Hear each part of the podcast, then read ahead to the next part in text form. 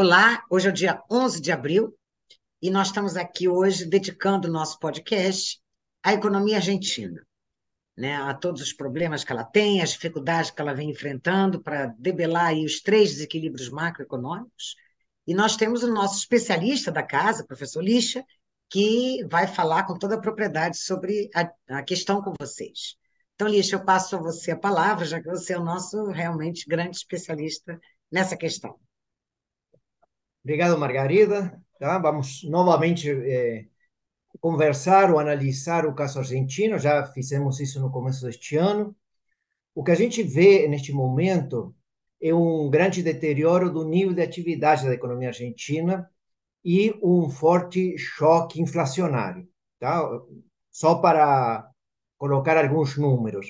O PIB da economia argentina cresceu ano passado 5,2%, em 2022, e se espera que este ano, 2023, o, as projeções otimistas dão uma queda de 3%, mas eh, a maioria dos analistas está entre menos 3% e menos 4%. Então, a gente passaria de uma economia que estava crescendo a 5% para uma economia que vai cair 4%.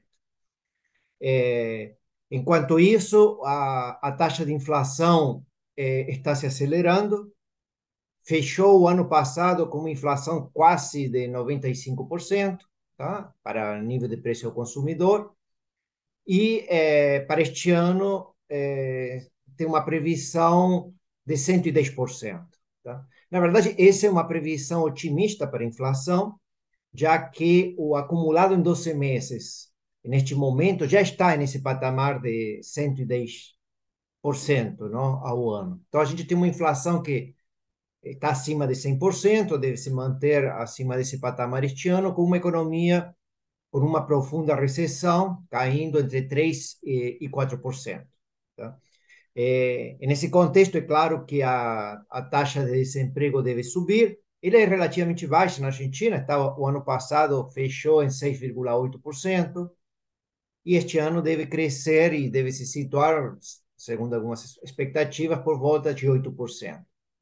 Mas o ponto é, é que grande parte é, da crise argentina não se manifesta em uma taxa de desemprego elevada, porque, como a gente já tinha colocado, os planos sociais e a informalidade absorvem grande parte da força de trabalho nesses momentos de, de crise. De qualquer forma, a pobreza está crescendo muito rapidamente na Argentina, e, e no, no, no mês de março, ele já se situava num patamar de quase 40% ou seja, 40% eh, das pessoas na Argentina eh, se encontram eh, abaixo da linha de pobreza. No caso dos indigentes, esse número chega a 6%.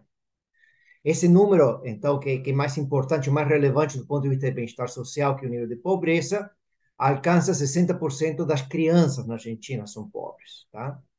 E esse patamar está para março de, deste ano, já aconteceu, não temos é, previsões confiáveis sobre quanto que vai, que, que vai acontecer com a pobreza este ano, mas com uma inflação acima de 100% e a recessão que está se é, imaginando, é, a pobreza vai crescer substancialmente ao longo deste ano.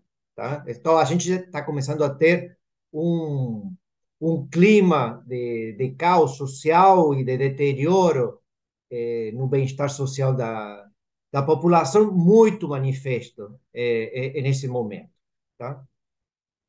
Enquanto isso, continuam os grandes desequilíbrios macroeconômicos. Tá? O, o déficit fiscal, tá? o déficit primário, que o ano passado fechou em 2,4%, 2022, 2,4%, se espera que para este ano se situe, este é um ano eleitoral, temos eleições é, no final deste ano, é, então tem aí também um, um, uma questão de ciclo político, mas o déficit primário deve alcançar por volta de 3% do, do PIB. Tá? Então, o tão pensado ajuste fiscal que tinha sido anunciado pelo ministro Sérgio Massa, quando ele assumiu no final de agosto do, do, do ano passado, é, claramente não, não está se, se manifestando. É claro que existem é, é, ajustes eh, indiretos no sentido em termos reais, não? no sentido de que eh, os ajustes dos aposentados, dos funcionários públicos, dos planos sociais estão ficando um pouco abaixo da, da, da inflação realizada, tá? e isso está ajudando, de alguma forma, eh, a, a, reduzir um pouco o déficit fiscal em termos reais, mas, de qualquer forma, ele vai estar nesse patamar de 3% do, do PIB. Tá? na verdade, o, o governo tem feito forte algumas expansões fiscais, recentemente teve uma nova é, moratória previsional, tá? de grandes dimensões. Tá? É, só para dar uma ideia, a Argentina é um país com 45 milhões de pessoas e em março se é, estabeleceu uma nova lei em que se otorgam o benefício da aposentadoria para 800 mil pessoas que nunca fizeram aportes ou não têm aportes suficientes. Então, é, 800 mil pessoas estão entrando no sistema é, previsional argentino, tá? Sem uma contrapartida, que obviamente está criando um déficit fiscal que não é só temporário, mas é também é, permanente. Tá? Então, temos é, a dívida pública, nesse sentido, está crescendo, e tá?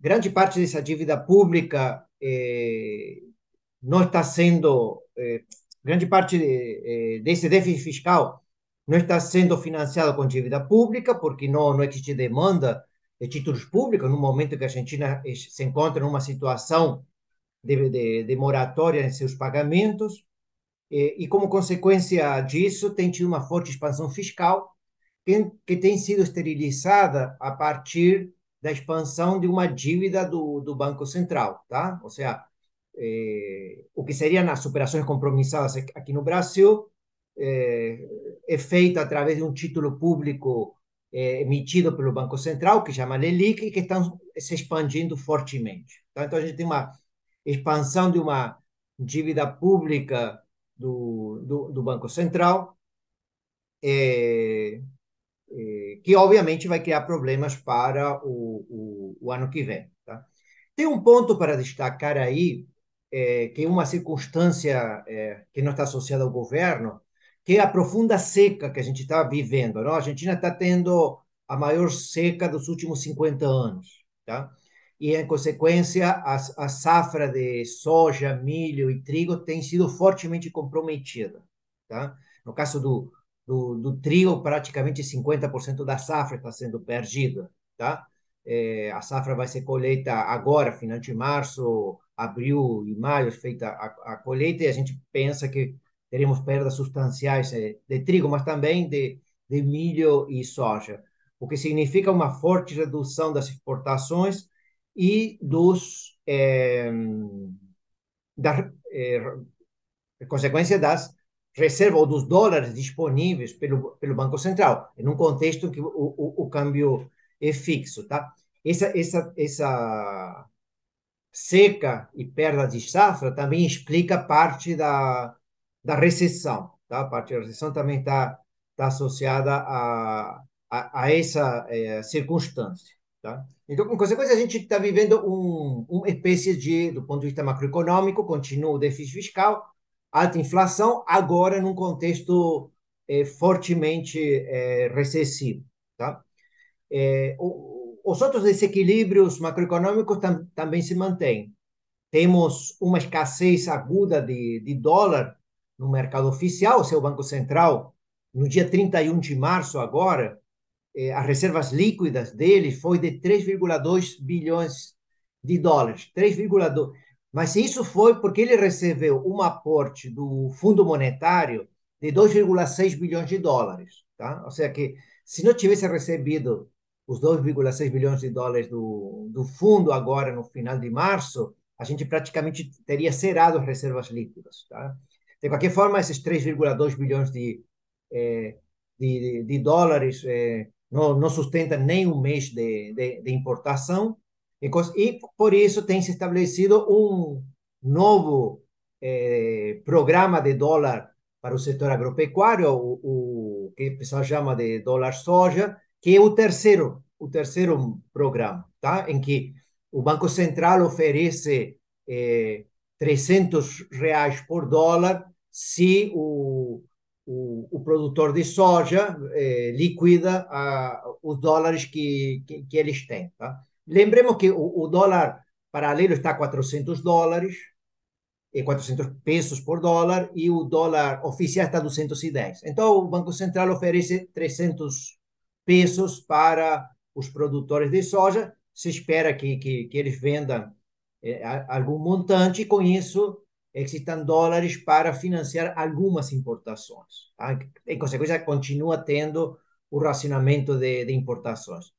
Mas, como é a terceira vez que isso é feito, muito dos, dos dólares eh, que os produtores de soja tinham das suas exportações já foi feito, já, já foram liquidados, e a nova safra está com esse problema da, da seca. Em consequência, o mercado de, de dólar continua muito racionado, as importações continuam eh, racionado, isso afeta também o nível de atividade, tá? Um dos motivos também do, da, da piora no, no, nível de atividade é essa escassez de, de insumos eh, importados. Então, todo, toda a expectativa do atual governo tá? é ver se consegue chegar até as eleições, tá? As eleições acontecerão em outubro e o novo governo deve assumir no dia 15 de dezembro, tá?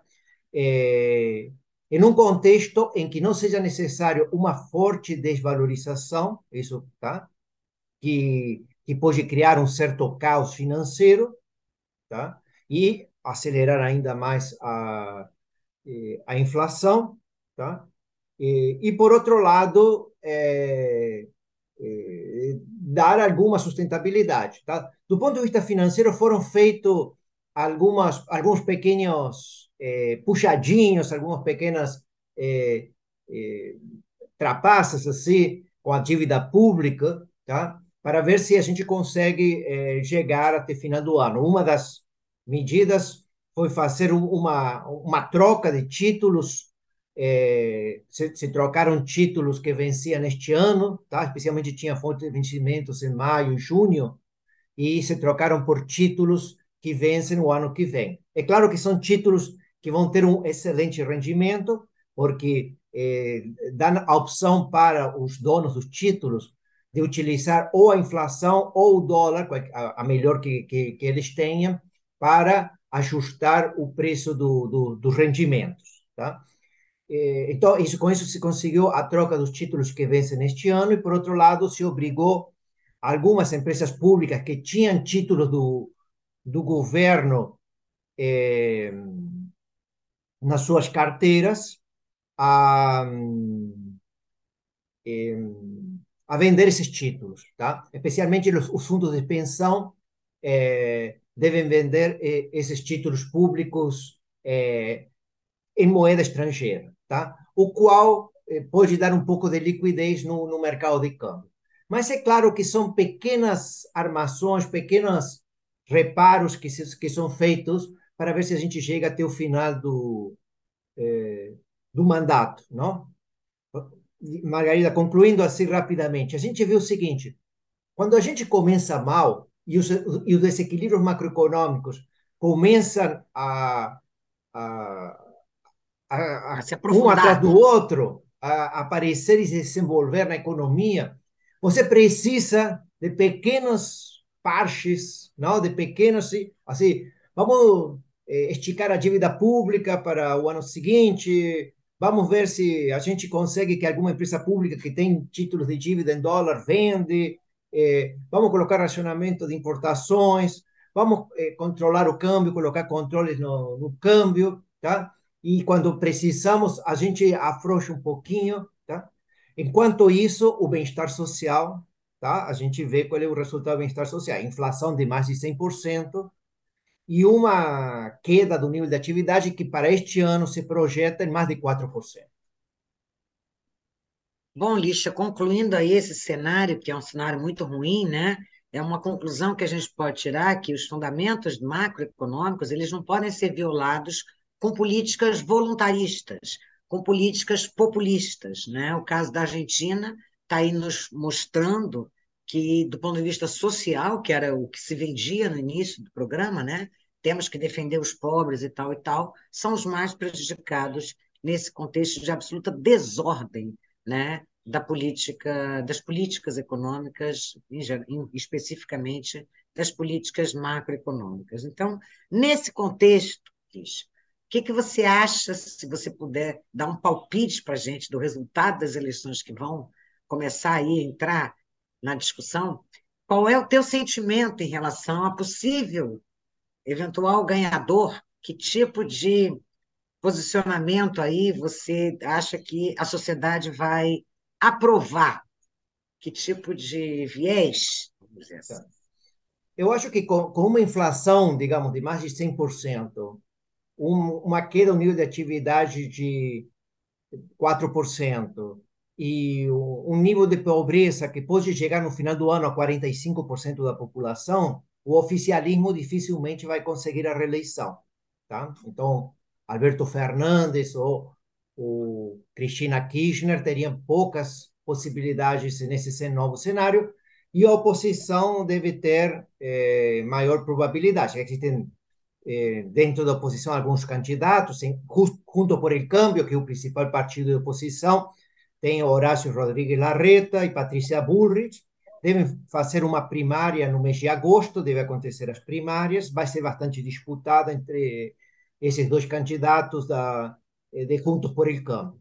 Também são de extrema direita, não? São de centro? Não, como é que é? o, o, o Rodrigues Larreta de centro, centro-esquerda, Patrícia Bullrich um pouquinho mais à direita. Mais Patrícia Bullrich está muito mais ligada a Maurício Macri, não? o ex-presidente da República, Maurício Macri. Tá? Então, e seriam eh, os candidatos de Juntos por el Cambio, que é o principal um, eh, grupo de oposição. Tá? Tem um terceiro candidato que seria o Milley, e que é um candidato que se seria de, de extrema direita e que tem crescido muito rapidamente no último ano.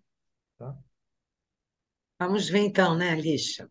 Bom, então, muito obrigada, Lixa, pela sua bela aula que você deu aqui para gente, com a tua teu conhecimento sobre a economia argentina. E nós, então, nos encontramos na próxima terça-feira, novamente, com algum outro debate aí que esteja é, ganhando espaço na nossa economia. Thank you.